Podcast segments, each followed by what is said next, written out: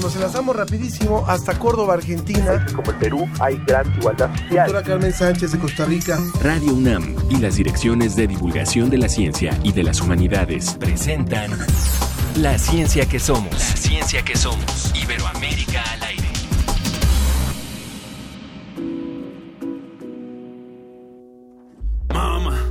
Deja de buscar entre tu monedero, papá. Zafa de lidiaria es lo más llevadero Que no es que seamos ricos, tampoco nos afan enero. No olviden que acá es una cosa distinta el valor y es otra el dinero. Yo he gastado mis peros, pero si aún no vienes te espero. Tengo un halago y prefiero decirlo en tu boca si es más sincero. Hoy me siento liviano y quiero hacer de tu dedo anular un pollero Sé que no hay dos como tú, con vos voy ligero y no No traje traje, pero te traje bastas, me haces más, me das paz y silencio. Me entregas Escuchando, escuchando a los Petit Felas, arrancamos la ciencia que somos de este viernes. Es una banda originaria de Bogotá y esto nos da oportunidad para saludar a nuestros amigos allá en Colombia que hacen posible también la retransmisión de la ciencia que somos. Eh, estamos escuchando este grupo, Petit Felas, un grupo que combina jazz, funk, hip hop soul y blues. Vamos a escuchar un poquito, es uno de los proyectos independientes de música alternativa más innovadores de Latinoamérica, así, son considerados. Vamos a escucharlo y usted nos dice qué le parece.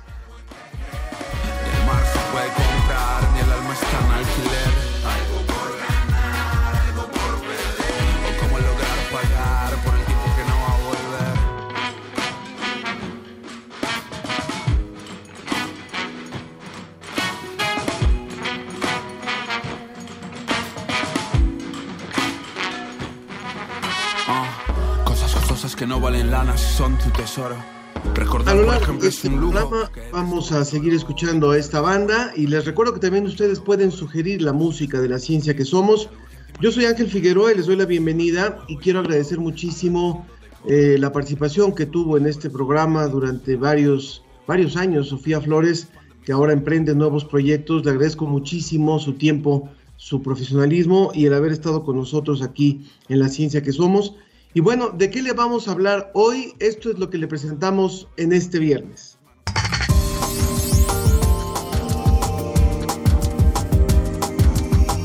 Se requieren medidas urgentes para controlar a las especies invasoras que ya sobrepasan los 18 millones en todo el mundo. Esto en el reporte de ICIT que nos dará los detalles.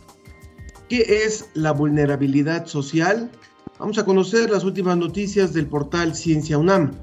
En nuestra sección sobre la mesa, aunque el llamado distanciamiento social, que debería ser llamado más bien distanciamiento físico, es una de las medidas para evitar el contagio por COVID-19, la soledad y el aislamiento también repercuten en nuestra salud física y mental. Entérese por qué. Y para los amantes del teatro, escuchen una propuesta que trata sobre el personal de salud. La misión es salvar vidas y en tiempos de la pandemia. Hoy en la ciencia que somos, el primer actor, Patricio Castillo. Quiero aprovechar para enviarle un mensaje a una de nuestras radioescuchas más frecuentes, Verónica Velasco, para que esté con mucha salud, con mucha salud ahora en esta, en esta situación de pandemia en la que estamos. Y bueno, pues ha ido, ha ido mejorando, pero vamos a, a, desearle mucha salud para que, para que también se reponga. Bueno, vámonos directamente ya hasta Salamanca para la colaboración de DICIT. Desde España, el informe de la Agencia Iberoamericana para la Difusión de la Ciencia y la Tecnología, DICIT. Con José Pichel.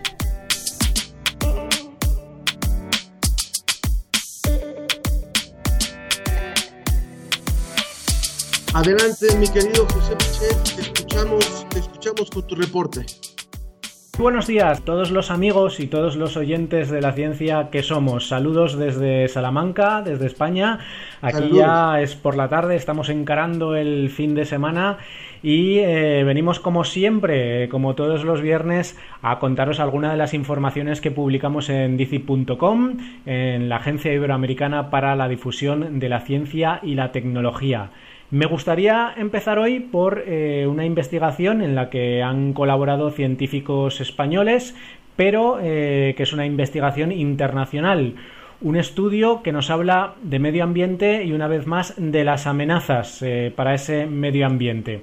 En concreto, hablamos de las especies exóticas invasoras. Este estudio del que os hablo le ha puesto cifra, ya sobrepasan las 18.000 en todo el mundo. Estamos hablando de plantas, estamos hablando de animales, estamos hablando también eh, de microbios. Y dicen los autores de esta investigación, a modo de ejemplo, que la expansión del coronavirus es un ejemplo de, lo que está sucediendo con otros muchos eh, organismos, ¿no? Eh, en este caso mm, del coronavirus hablamos de, un virus que se ha hecho pandemia, que se ha hecho global, pero eso en, otra escala, de una forma diferente eh, y a veces sin que prácticamente nos enteremos, está sucediendo con muchísimas especies, con muchísimos organismos.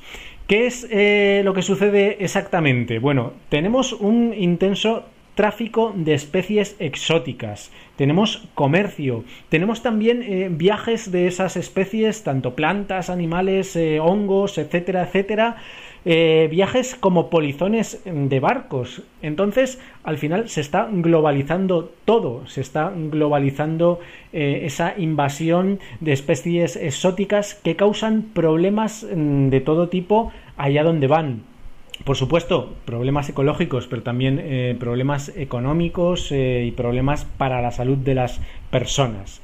Influye muchísimo eh, según los autores de, este análisis, influye muchísimo el cambio climático, pero también eh, los cambios en los usos del suelo y por supuesto, ese, ese intenso eh, trajín que tenemos los seres humanos a lo largo de todo el planeta y todo lo que transportamos con nosotros, a veces de forma involuntaria, pero a veces también de forma voluntaria. Entonces, esta investigación, este estudio, forma parte de una iniciativa que se denomina Advertencia de los científicos del mundo a la humanidad un segundo aviso y es que eh, no es la primera vez eh, que lo señalan pero como digo esta vez le han puesto cifras actualizadas. Eh, estamos hablando también de la forma de cómo combatir esa invasión, esa extensión de especies exóticas allá donde no corresponden. Y eh, los autores de este análisis hablan, eh, por ejemplo, de un control muy eficiente por parte de algunos países. por ejemplo, en Nueva Zelanda, todo lo que llega al país a través de rayos X, de perros detectores, de bueno, muchos sistemas que han desarrollado tratan de impedir que lleguen especies invasoras a ese ecosistema muy particular que es Nueva Zelanda. Claro, en su caso se trata de, una, e, de, unas islas, entonces es mm, muchísimo más fácil. Además, islas que están eh, relativamente aisladas del resto del mundo, ¿no? pero eh, que ese sería un ejemplo que eh, tendrían que tratar de implementar también otros países. Como digo, estas especies invasoras causan muchísimos problemas y como ejemplo de los problemas que causan directamente al medio ambiente está los datos que recoge la lista roja de la Unión Internacional para la Conservación de la Naturaleza y es que al parecer el 25% de estas especies contribuyen de alguna manera a la extinción de plantas y el 33% contribuye a la extinción de animales. Y es que muchas veces estos invasores ocupan el nicho ecológico que tienen otras especies y acaban con ellas, acaban con las especies autóctonas con lo cual, eh, bueno, pues estamos hablando de una pérdida de biodiversidad también en todo el mundo muy, muy importante. Eh, se trata de un cambio que sufre la naturaleza que mm, sería el quinto en orden de importancia, según los autores de este estudio, detrás de eh, los impactos debidos a los cambios en el uso del suelo, la explotación directa de organismos, el cambio climático y la contaminación de los ecosistemas. Así que es una causa de alteración de nuestro medio ambiente muy importante a la que deberíamos prestarle mucha más atención. Interesantísimo, sin lugar a dudas, José. Y también, bueno, en esta, en esta semana también se dio a conocer una, un comparativo. Nos decía que el actual director de la Organización Mundial de la Salud nació en el año 65, si mal no recuerdo, y cuando él nació había la mitad de la población que hay ahora, 3.500 millones de personas, y ahora más de 7.500, 7.000 millones de personas.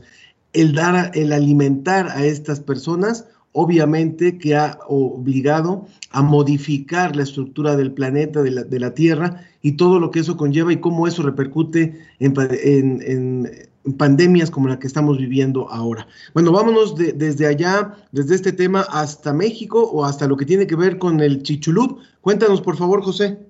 Paso a comentar rápidamente la segunda de las noticias de hoy en Dedicit.com, que ha tenido una relevancia muy importante en los últimos días y seguro que habéis oído hablar de ella porque tiene que ver con eh, México, tiene que ver con la península de Yucatán y con lo que ocurrió allí hace 66 millones de años. Sí, el impacto del asteroide que acabó con los dinosaurios y con otras muchas formas eh, de vida, con, la mayor parte de la vida que existía en el planeta en aquel momento.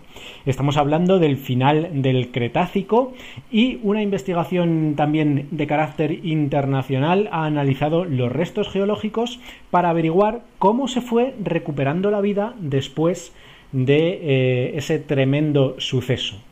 Y dicen los científicos que la vida tardó solo, entre comillas, 700.000 años en recuperarse, donde impactó ese asteroide tremendo de 180 kilómetros de diámetro. ¿Por qué recalcamos lo de solo? Bueno, evidentemente para nosotros, a una escala humana, 700.000 eh, años es muchísimo tiempo, pero a escala geológica, 700.000 años es apenas un suspiro. Y de hecho, eh, unos pocas decenas de años después ya había cierta vida en el lugar del impacto, ya algunas especies estaban colonizando otra vez ese, ese lugar que lógicamente quedó arrasado, pero en concreto un aspecto muy interesante que es la vida en el fondo del mar es cuando eh, se fecha en esos 700.000 años gracias a este estudio. Estamos hablando que después de ese impacto del cráter eh, llegaron tsunamis, lluvias ácidas, terremotos de magnitudes de hasta 11 en la escala de Richter, eh, fuegos por todo el planeta y que hasta el 70% de las especies eh, desaparecieron. Entre ellas siempre destacamos a los dinosaurios porque eran los grandes dominadores del planeta en aquel momento y ese asteroide acabó con ellos. Bueno, pues eh, sabemos un poquito más de cómo evolucionó el planeta después de este tremendo suceso, de cómo se fue recuperando la vida y en concreto en la parte marina, en los fondos marinos, la vida volvió 700.000 años más tarde, eh, ya se podía apreciar, ya se podía eh, recuperar en gran parte esa vida, así que también una investigación extraordinaria, interesantísima y que nos habla también de la fuerza que tiene eh, la naturaleza en nuestro planeta. Con esto me despido ya por esta semana. Así que nada, si tenéis más curiosidades, si tenéis ganas de conocer muchas más noticias de ciencia y tecnología, por supuesto, os recomendamos entrar en dicit.com y estar al tanto de toda la actualidad científica iberoamericana. Hasta el próximo viernes, que lo paséis muy bien. Un abrazo. Un abrazo para ti, mi querido José. Gracias por esta colaboración de la agencia DICIT. Y ahora vámonos al portal Ciencia UNAM. Portal, Ciencia UNAM. Ciencia UNAM.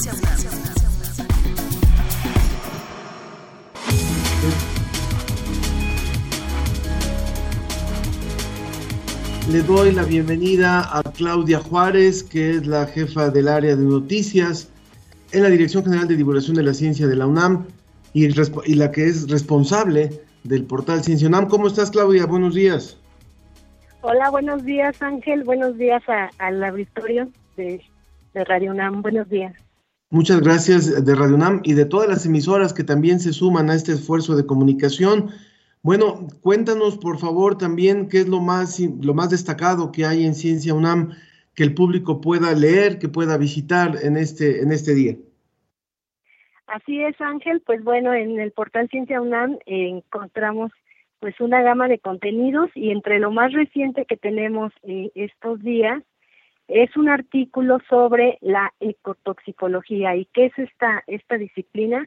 Bueno, eh, brevemente, Cuando se libera un contaminante al ambiente, pues este generalmente, bueno, se desintegra y se empieza a esparcir en el agua, en la atmósfera, en la tierra, e incluso tiene contacto pues con las especies, ¿no? Con la flora y fauna, incluso con los humanos.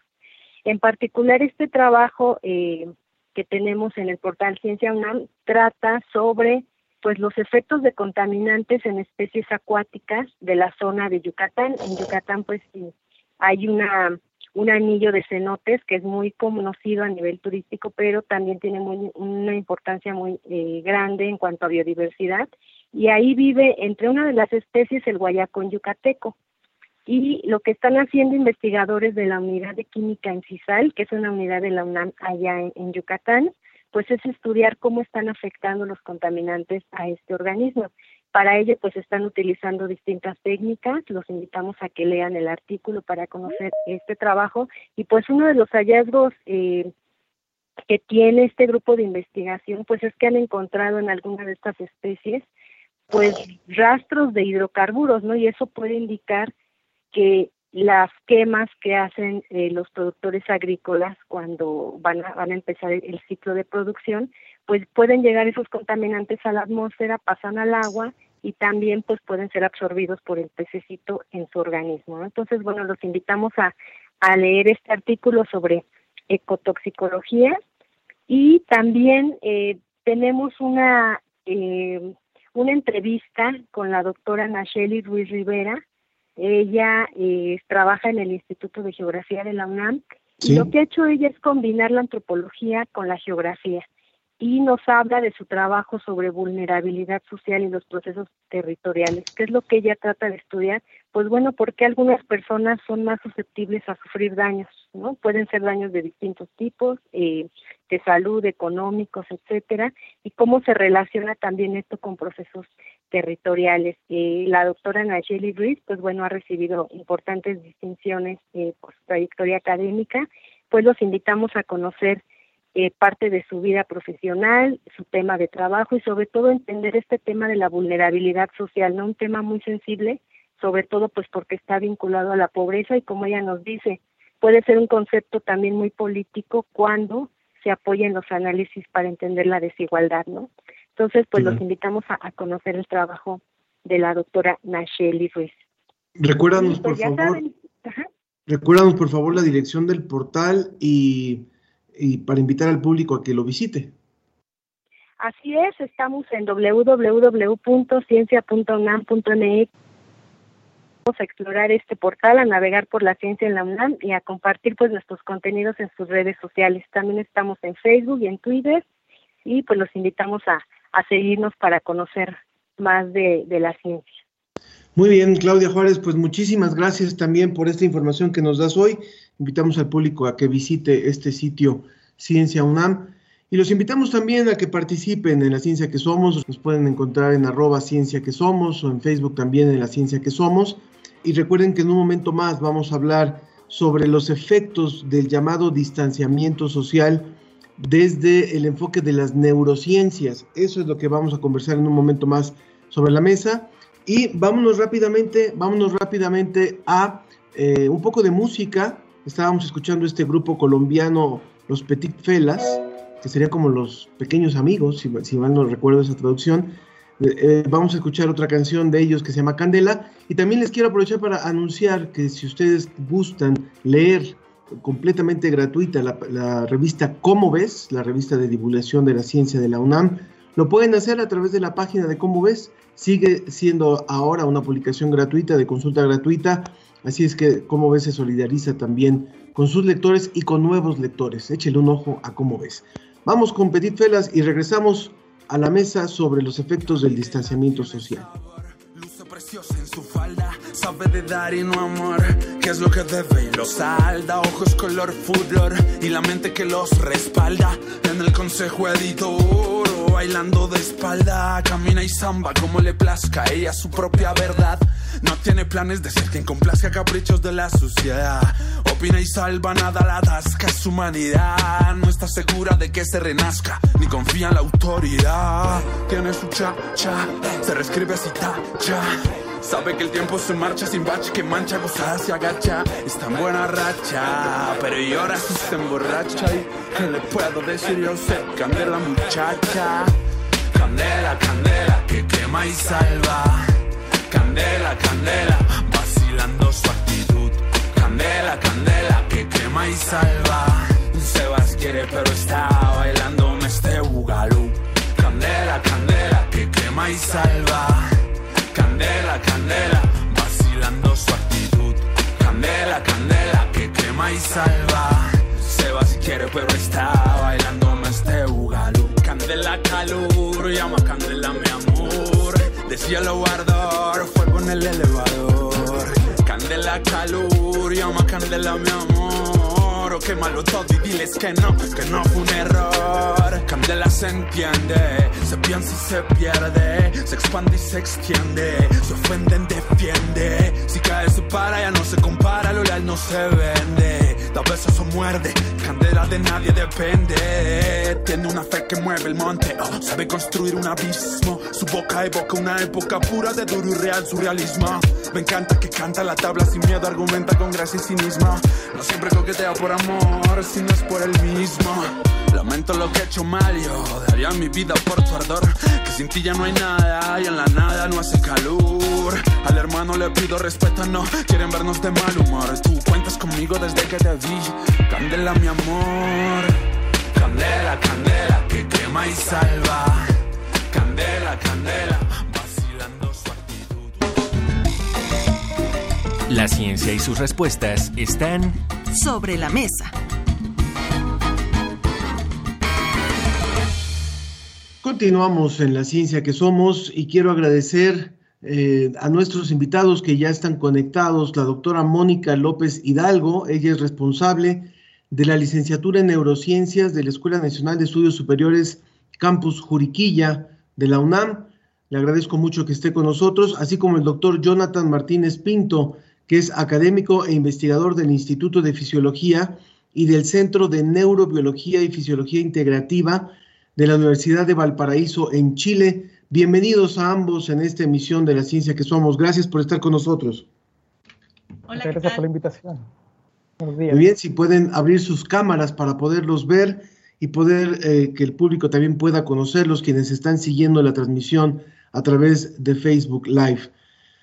Hemos querido eh, convocar a esta mesa sobre este tema que no es poco trascendente, que es el de los efectos eh, neurocientíficos, digamos los efectos neurológicos más bien, de el, llamado distanciamiento social, que en primer lugar me gustaría preguntarle si está bien manejado el término o deberíamos de haber manejado el término de distanciamiento físico. ¿Quién, eh, ¿quién responde? Eh, por favor, Mónica. Hola, ¿qué tal? Bueno, pues un saludo primero a todos los que nos escuchan. Este, sí, pues es un tema, es un tema muy interesante, muy, muy de moda ahora que, que estamos en esta situación ya por varios meses, que se ha extendido más allá de lo que pensábamos. Y claro que, que, que pues tratar de, de comprender cómo, eh, cómo este distanciamiento eh, social nos puede afectar desde el punto de vista de las neurociencias, pues es una pregunta eh, muy relevante dado la situación eh, actual, ¿no? Sí. Ahora, eh, ¿es correcto decir que lo que teníamos que propiciar era un distanciamiento social o deberíamos de haber manejado el distanciamiento físico, puesto que el distanciamiento social tiene otras consecuencias? Claro, sí, de hecho, eh, un amigo que estudia ciencias sociales siempre dice eso, que no deberíamos llamarle distanciamiento social porque, digo, estamos ahorita comunicados a través de los medios sociales y no tenemos como tal un distanciamiento, aunque cabe decir que no todas las personas, no todo el mundo tiene acceso a estas redes sociales y entonces para algunas personas sí es un distanciamiento social, para otras simplemente es un distanciamiento físico. Y por supuesto que las dos tienen repercusiones diferentes en términos de, de las neurociencias. Claro. Eh, Jonathan, ¿nos está escuchando, doctor? Así es. Muy bien. A mí me gustaría preguntar, para, para ir como en un, en un orden, eh, ¿qué le representa al ser humano para su posible desarrollo? ¿Qué, ¿Qué repercusión tiene el contacto social para después poder entender qué es lo que representa quitar este contacto social? ¿De qué forma nos estabiliza, de qué forma nos da equilibrio, de qué forma eh, se convierte en parte de nuestra salud, parte de nuestras defensas, el contacto social que tenemos, que teníamos en la vida antes de la pandemia. Bueno, el contacto social lo tenemos desde que nacemos, ¿cierto? Y eso va formando nuestros lazos con nuestro entorno. Primero con nuestros padres, primero con, la madre y después vamos generando más relaciones con, con nuestro entorno inmediato. Y eso va formando una identidad del individuo, una identidad de pertenencia a un grupo, a la familia, a un colegio, etc. Entonces, cuando alteramos este, este proceso de el compartir con otros, alteramos también ese desarrollo. Y tenemos muchas implicancias que son a largo plazo y se han visto en, en algunos estudios tanto en pandemias anteriores como, como también en, en, experimentos. Posiblemente un ejemplo de, del llamado distanciamiento social y de los efectos había sido estudiado también, por ejemplo, en los presos, ¿no? en, las personas que están en las prisiones, y cómo esto puede repercutir en su salud. ¿Cuáles serían las principales repercusiones de que un ser humano no esté en contacto con otros seres humanos, por ejemplo, como se da en el caso de los presos? Se ha visto que cuando se aísla una persona, aumenta, bueno, muchas enfermedades, entre ellos ansiedad, depresión, pero también hay problemas cardiovasculares, eh, problemas de eh, desarrollo cognitivo también, hay un declive de la cognición cuando una persona está aislada por mucho tiempo. Eh, por lo tanto, no solamente tenemos una repercusión a nivel cerebral, sino que también es fisiológico. Bien, estamos conversando con Jonathan Martínez Pinto, académico de la Universidad de Valparaíso en Chile, y también con Mónica López Hidalgo de la de la Inés eh, Juriquilla de la UNAM. Eh, ambos eh, están conversando con nosotros acerca de este tema de las repercusiones del distanciamiento social. Cuando estamos hablando de que finalmente el poder tener un equilibrio a nivel de salud, a nivel de, de, salud emocional, por un lado, pero también estamos hablando de repercusiones en la salud física. ¿Cuáles serían las principales herramientas que nos eh, da el contacto con los demás para mantener nuestra salud física. Ya hablamos de la ansiedad y eso que nos estaban ejemplificando, pero en, el día a día, cuando nosotros estamos conviviendo con familiares, con amigos, con compañeros de trabajo, en una cotidianidad previa a la pandemia, ¿cómo, cómo esta, esta cotidianidad nos, nos da nos, da soporte en cuestiones de inmunidad, nos da soporte en cuestiones de salud física. Mónica. Sí, pues eh, nosotros somos seres sociales. Al ser primates, primero tenemos que reconocernos como seres sociales y nuestra integridad física y mental depende de estas interacciones que tenemos con, no solamente con nuestra familia, nosotros los, los primates hacemos relaciones sociales muy extensas, nuestras comunidades son muy grandes. Ustedes pónganse a pensar cuántas personas eh, ven al día, saludan al día, es, muy grande. Nosotros además somos seres eh, que dependemos mucho del contacto físico, tenemos muchísimos receptores en la piel, tenemos eh, receptores en los músculos, receptores en los huesos. Y estos receptores nos ayudan incluso a reconocernos a nosotros mismos, a reconocer nuestro cuerpo con respecto al espacio. Y estos, estos receptores sensoriales, que pues son neuronas que están inervando todo nuestro cuerpo, pues por supuesto que interactúan también con esta sociedad, ¿no? una cría, un bebé al llorar, es consolado por su madre y es consolado a través de los sentidos, ¿no? Le habla, entonces estimula sus sistemas eh, auditivos, pero también muy importante es el tocarlo, el contacto físico. Y liberamos sustancias químicas que son muy importantes, como por ejemplo hormonas como la oxitocina o neurotransmisores como la dopamina, que permiten que eh, sea consolada una persona. ¿Qué significa que sea consolada o reconfortada o que se sienta bien? Porque cuando hablamos de sentirnos bien estamos hablando de funciones cerebrales. Eso implica que, por ejemplo, sus niveles de estrés van a bajar. Entonces, cuando nos estresamos, cuando un bebé llora porque tiene hambre, pues entonces está necesitando de algo y entonces al llorar, la madre acude, lo acaricia, lo abraza y el bebé la interacción con la madre entonces reconoce que va a estar bien y baja estos niveles de hormonas, esta adrenalina, estos glucocorticoides, incrementa la dopamina, incrementa la oxitocina, que nos da bienestar físico.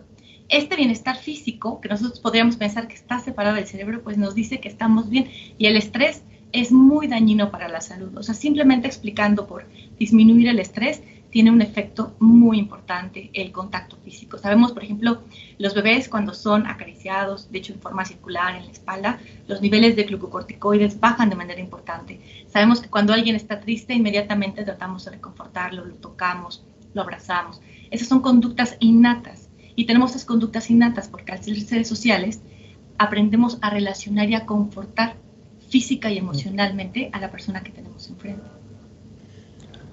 ¿Cuál sería eh, la cuál es la forma para poderle platicar al público de la ciencia que somos a través de la cual se investiga esta repercusión cerebral eh, del contacto físico con los demás? ¿Cuáles son eh, los, los, mecanismos a través de los cuales se hacen ese tipo de investigaciones? Bueno, hay varias, varias metodologías por las cuales nosotros podemos analizar el efecto del distanciamiento social. Uno de ellos eh, bueno, usando animales que los podemos separar en jaulas y ver el efecto que tiene ellos sobre, por ejemplo, eh, ansiedad o depresión. Eh, hay un colaborador, un, investigador de nuestro centro que, ha hecho estudios relacionados con el efecto de acariciar a los animales y cómo este, este contacto físico genera un mejor enfrentamiento al estrés, una resiliencia frente al estrés. es un trabajo que van a publicar luego. Entonces, cuando tú separas a, un, a, una persona, o en este caso a un animal, de su entorno y lo dejas aislado, eh, podemos generar análisis relacionados con cómo se enfrenta el estrés, eh, si es que el animal está deprimido, y ahí tienes varios, eh, varios protocolos, como por ejemplo nado forzado, o analizar si es que se quiere aproximar o no a un, a un individuo nuevo en una jaula todo lo cual va a, va a explicar lo que nos sucede a nosotros. Bien. Eh, Fernando nos escribe, dice, buenos días, la salud mental y emocional es microfísica, todo es materia, diversas sustancias, receptores y más. Hay una falta de separación entre lo mental y lo físico. Esto último es lo macrofísico. ¿Qué tienen, qué tienen que decir al respecto?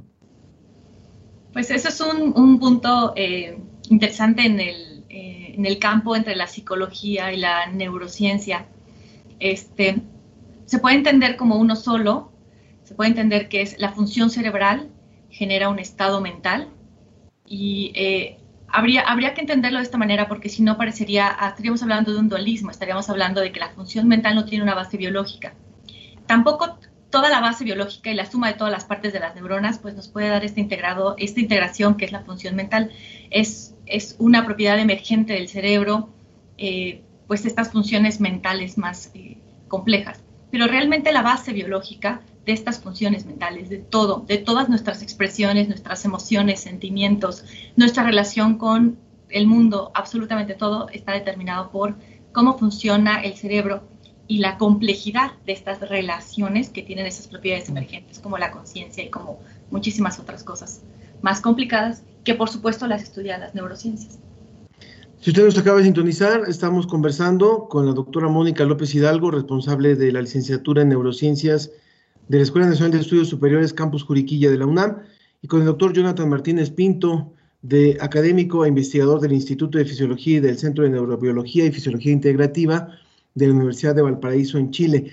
Este programa se transmite, además de distintas estaciones del país, también en Colombia, eh, y estamos hablando de una región donde estamos acostumbrados, si hablamos de América Latina principalmente, pues al abrazo, al contacto físico, al, llamado apapacho, que es un término muy usado también en, nuestra región, más en México, bueno. Eh, y, yo me acuerdo mucho de un libro que, que, hablaba del derecho a la ternura, ¿no? de, este derecho al contacto físico, de esta necesidad del contacto físico a diferencia de otras sociedades que son un poco más distantes en su contacto físico.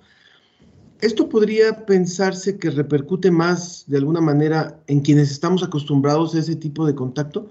O sea, este confinamiento que al principio yo me resistía a llamarlo así, yo decía es un aislamiento, es un resguardo, pero bueno, al paso de los meses voy pensando que realmente sí, la palabra adecuada es el confinamiento. Esto puede afectar más a, poblaciones como, como las latinoamericanas que estamos tan acostumbradas al contacto físico. Jonathan. Sí, personalmente creo que nos afecta mucho más que a los grupos que son menos eh, sociales o que tienen menos contacto físico, como algunas culturas más nórdicas, ¿cierto? Eh, eh, los latinos somos muy de piel. de hecho, al inicio de esta pandemia me sentía muy mal rechazando el abrazo o el saludo de besos de, mis colegas o de familiares. Pero para nosotros que estamos acostumbrados a ese, a ese trato, ¿cierto? Y estamos desde, desde el nacimiento acostumbrados a, esa relación íntima o de contacto físico, eh, el aislarnos, separarnos del otro, genera una repercusión muy grande, muy grande. Yo creo que para nosotros es más difícil que para, para otras culturas más, entre comillas, frías. Mónica. Pues yo, yo quisiera agregar que que además eh, no es lo mismo en todas las, en las diferentes etapas del desarrollo del ser humano. Mm. Pienso que, por ejemplo, eh, los adolescentes que tienen que además establecer roles sociales en donde las interacciones sociales se vuelven tan importantes, eh, seguramente tiene una mayor repercusión que, por ejemplo, una persona mayor que quizá prefiere estar más en casa y menos en movimiento, o quizá un bebé que teniendo únicamente el cariño y cobijo de los padres puede ser eh, más que suficiente. Yo seguramente pienso en países nórdicos, como dice aquí el compañero, que pueden ser un poco más fríos en términos de contacto físico.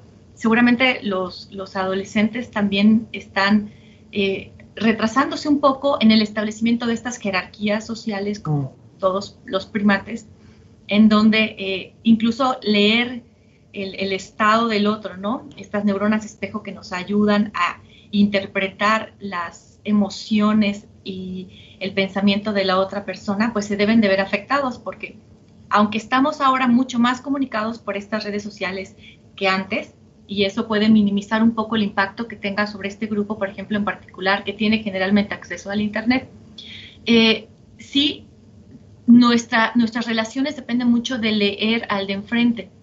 Y, a través de, plataformas como esta, por ejemplo, pues yo los veo, pero no los veo tan bien, no los veo tan claros, no puedo distinguir si lo que estoy diciendo les parece quizá muy desagradable y puedo entonces bajarle el tono, o puede ser que vea yo que están de acuerdo conmigo y entonces me apasiona, etcétera. Estas son las relaciones sociales que dependen mucho de cómo veamos a la persona y hacemos lecturas, nuestro cerebro hace lecturas de eh, pequeñas contracciones, pequeñas muecas e interpretamos el estar del otro. Y eso es relevante para comprender cuál es nuestra posición en, la, en una sociedad y posicionarnos además con una personalidad y en una jerarquía en esta sociedad que tenemos. Entonces, probablemente ahí eh, los adolescentes, sin importar de qué país, estén resintiendo un retraso en el establecimiento de estas jerarquías mm. sociales y la lectura de la mente y de la interpretación del estar de la persona enfrente seguramente no es lo mismo a través de estas plataformas que cuando es en persona. Nos vamos acercando hacia la recta final eh, y a mí me gustaría también preguntarles algo, tratando de, cerrar con, un, con una orientación un poquito más positiva.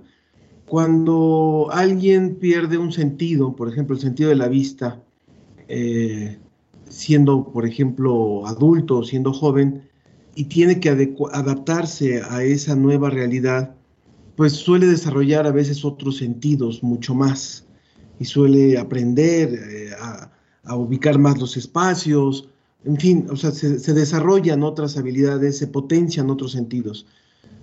Podríamos pensar que todo lo que ha ocurrido y lo que estamos viviendo el día que se abran las puertas puede habernos dejado una nueva sensibilidad, un nuevo sentido a, a lo que vivíamos antes, es decir, vamos a saber interpretar más a los otros, vamos a, valorar más el abrazo, en fin, porque no, no, sabemos tampoco cómo vamos a regresar, si vamos a poder regresar a trabajar o a, la, a, la, cotidianidad, pero marcando estas distancias que son un poco complejas. ¿Podríamos pensar que algo estamos aprendiendo de esto, Jonathan? Bueno, espero que sí, ¿cierto? Nuestra sociedad ha ido en picada hacia el distanciamiento social antes de la pandemia cada vez nos volvíamos más eh, apáticos con lo que estaba pasando al otro, menos empáticos. Pero yo creo que con lo que estamos viviendo ahora, eh, como dices tú, es, vamos a aprender o vamos a agradecer mucho más un abrazo, vamos a darnos cuenta que era lo que necesitábamos, porque como, como decía Mónica, eh, nuestro sistema nervioso está diseñado para poder eh, responder a esas interacciones físicas y estamos acostumbrados a ello. Y estamos en un periodo en que hemos pasado meses sin una interacción con otros que no sean nuestra familia y hemos perdido eso. Entonces cuando volvamos a tener una interacción normal, entre comillas, eh, la reacción va a ser mucho más potente, mucho más potente. Claro. Mario Alberto Mora nos saluda a través del Facebook, así como Rutilio Ruiz, Pilar López también, Pili López, y nos dice también, bueno, abrazo es juntar el corazón. Javier Barrera en Twitter dice, ¿qué efecto tendrá en la sociedad que salgas a la calle y no veas rostros, sino seres con máscaras sin identidad? Moisés Luna dice, apapacho significa en náhuatl eh, abrazar o acariciar con el alma. Eh, Josefina dice, una conocida que nos escucha, apenas vi a un familiar, justamente me sentí muy fría y mal por no poder abrazar y tocar a mi familiar en estos tiempos tan difíciles. Eh, y Loja, Benger dice si podríamos repetir el nombre del libro que, que se llama El derecho a la ternura. Si mal no recuerdo, creo que es un chileno. voy, a, voy a pedir bien voy a tomar bien el, dato. Dice, y por supuesto necesitamos contacto físico, sobre todo, como dice el experto, que somos latinos, aunque hay gente que no le gusta ni dar la mano.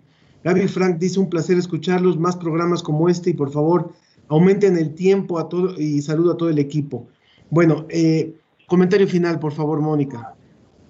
Bueno, yo voy a retomar un poco el comentario que hiciste al final. Yo creo que esta, esta situación nos tiene que, nos tiene que motivar a, a, incrementar el número de, maneras en que nos podemos, por ejemplo, relacionar con la gente. Somos seres que tocamos, es cierto, lo resentimos mucho, yo particularmente lo resiento muchísimo, pero creo que podemos entonces expresarnos de manera oral, expresarnos de muchas otras maneras. La tecnología también nos puede acercar mucho más. Ahora vemos abuelos que están comunicando con nietos más, que pueden estar eh, más en contacto. Creo que hay que aprovecharnos de estas cosas y eh, para que cuando regresemos tengamos ya todo lo que habremos ganado en este periodo, más lo que teníamos antes. Entonces sí, hay que, hay que incrementar esta plasticidad, esta flexibilidad cognitiva de poder cambiar las situaciones, de poder cambiar nuestras estrategias y a mandarnos abrazos virtuales, amor y buena vibra utilizando todas estas plataformas y cuando regresemos tengamos estas y las otras. Muy bien. Pues muchísimas gracias, Mónica. Eh, justo nos confirma Claudia, nuestra productora, el autor del, Derecho a la Ternura es Luis Carlos Restrepo, que es un colombiano. Entonces, es un libro muy, muy, muy recomendable. No es fácil de conseguir, pero bueno, vamos a ver si nuestros amigos de Colombia nos pueden ayudar a tener la versión digital para poderla compartir con el público. Jonathan, ¿algún comentario que quieras hacer para cerrar? Sí, claro. Necesitamos eh, generar estrategias en este periodo para poder enfrentar este, este distanciamiento social. Porque si no, vamos a salir con muchas enfermedades psiquiátricas, además de las eh, enfermedades cardiovasculares que comentábamos al inicio. Y quisiera recomendarle a las personas que están escuchando y viéndonos que, que hagan actividad física en su casa. Eso nos ayuda mucho a este sistema de recompensa que hablábamos, que nos ayuda a, a sentirnos bien a, valorar, ¿cierto?, lo que tenemos. Además, eh, cambiar nuestra dieta, porque también eso influye sobre el efecto del estrés de estar confinado. Y lo otro, un comentario también para, para los que tienen hijos, sobre todo adolescentes, ¿cierto?, que están en este periodo de, cambio, señalarles de que ellos son parte también de un entorno mucho más grande, eh, de que hay personas que están pasando lo mismo. Y al generar esa empatía, podemos generar una mejor respuesta frente a este estrés de confinamiento, porque como decíamos, son, son uno de los más afectados dentro de esto. Nosotros como adultos tenemos mecanismos para poder evitar el efecto del confinamiento, pero eh, los más pequeños no. Hay mucho ruido. Por eso tenemos que, ayudarlos a, enfrentar este, este periodo complicado. Jonathan Martínez Pinto, Jonathan, doctor, eh, doctor Jonathan Martínez Pinto y doctora Mónica López Hidalgo, muchísimas gracias por esta participación. Tendremos que hacer una segunda parte de la mesa. Muchísimas gracias por este, por su tiempo. Por supuesto que sí. Muchísimas gracias por la invitación. Saludos, Muchas gracias. Que estén muy bien. Muy buenos días. Muy bien. Hasta luego. La ciencia que somos. La ciencia que somos. Entrevista.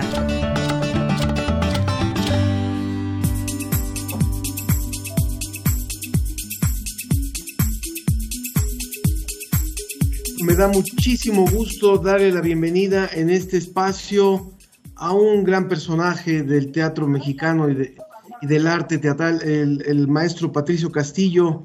¿Cómo le va, eh, don Patricio? Muy bien, gracias, don Ángel. Aquí a la orden. Le agradezco, le agradezco que tome nuestra llamada. Sé que está, sé que está trabajando, sé que está muy activo, pero justo eh, la semana pasada tuvimos la oportunidad de verlo a través de una transmisión en streaming de algo que ya nos hizo usted la aclaración en una conversación que tuvimos en la semana. A usted no le llama teatro porque el teatro es presencial, pero era una puesta en escena de una obra muy, muy, muy interesante que se llama Misión Salvar Vidas. Y le pido por favor que nos cuente un poco lo que ha representado ponerse en el papel del doctor Castillo eh, como actor en una obra de Jaunani Ruiz su esposa, eh, sobre este tema del personal de salud. Por favor, Patricio. Claro, cómo no. Eh, mira, te cuento muy rápidamente, esta idea eh, surge en una plática con mi amigo Ángel Mairén, que él pues tiene un, un currículum más o menos importante, dice aquí, no más o menos, importantísimo.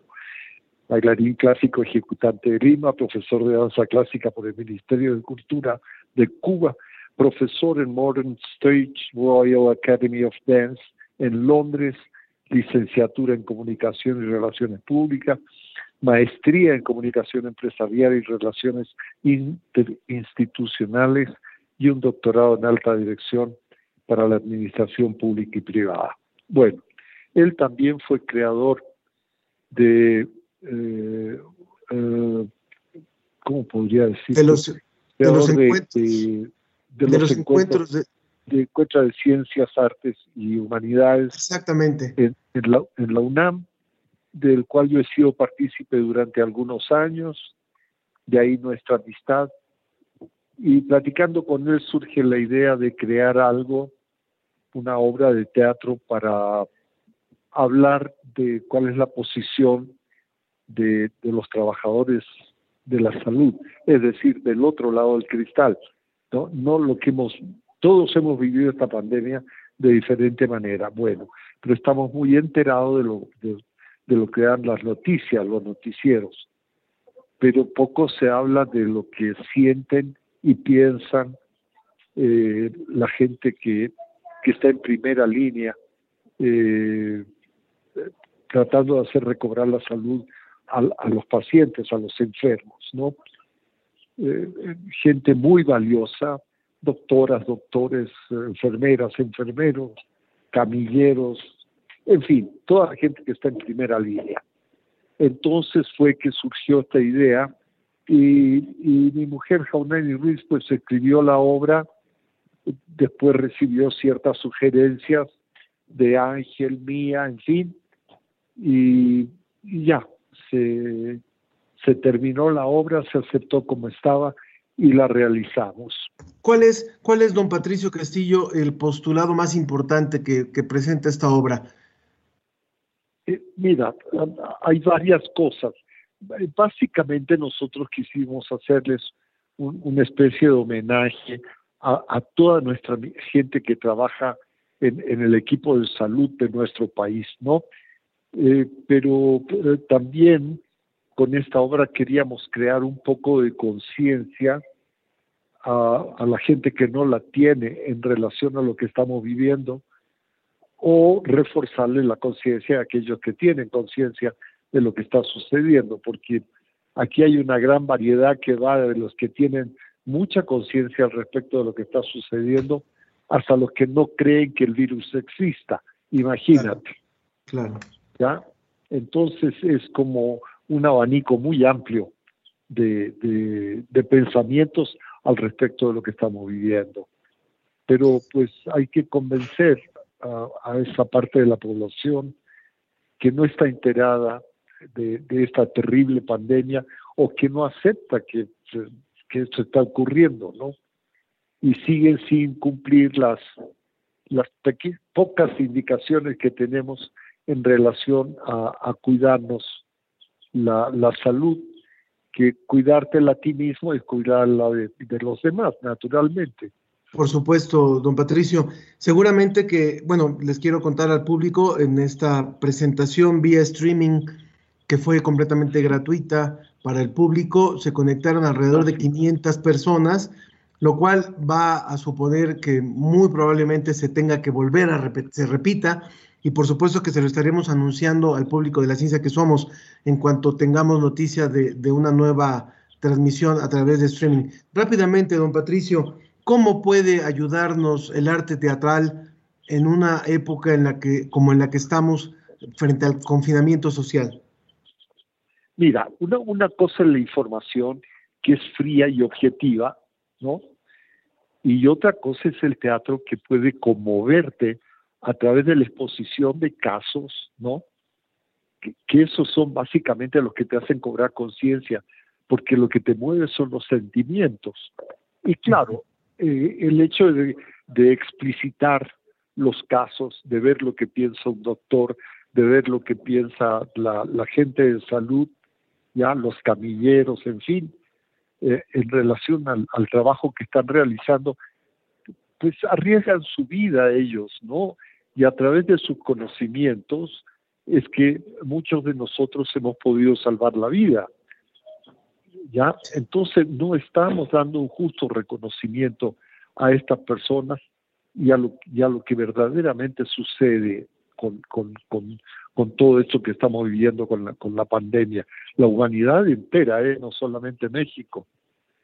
Entonces hay, hay, hay que, a través de una obra de teatro, es sensibilizar mucho más a la gente, ¿no? Entonces parece que el, el conocimiento a, a, través de lo emocional llega eh, más fácil y más directamente a cada persona, ¿sí? De, lo, de lo terrible de esta pandemia.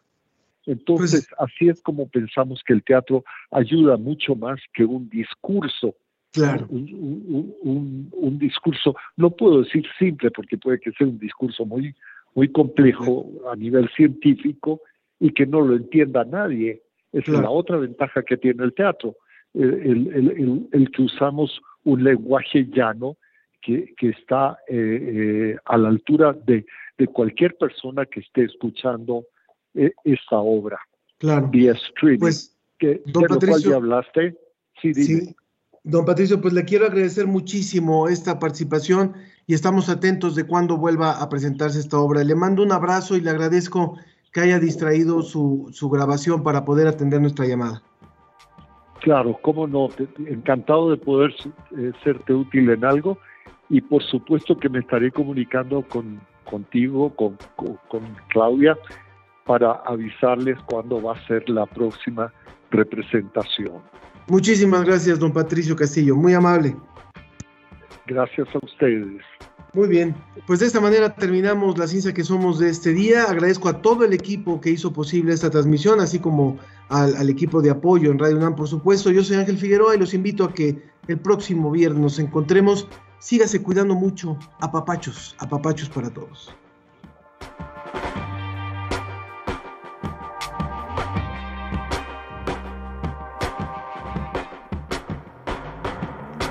Sálvate tú, sobre todo de ti, amén y salud. Salva tu espíritu, tu lado bueno, tu luz, tu groove. Tu infinitud, tu sálvate tú, que yo vine a dejar en la cancha todo por amor al vida. Vida, va que nunca para que todo expira, que cada vez más cara. Pero vida, vida, mírame a la cara, cara. Sé que todo expira, lo bello es que no para, que no para. Si no viene nadie por aquí, ¿quién carajos te tras la noche oscura planeo volver sano y sano al alba. Hay un océano en mí que no sacia la sed aunque salda. Sin ninguno como uno de peor enemigo. El resto en la fila que aplauda, ¿no? Me crean que estoy loco, no poca paciencia.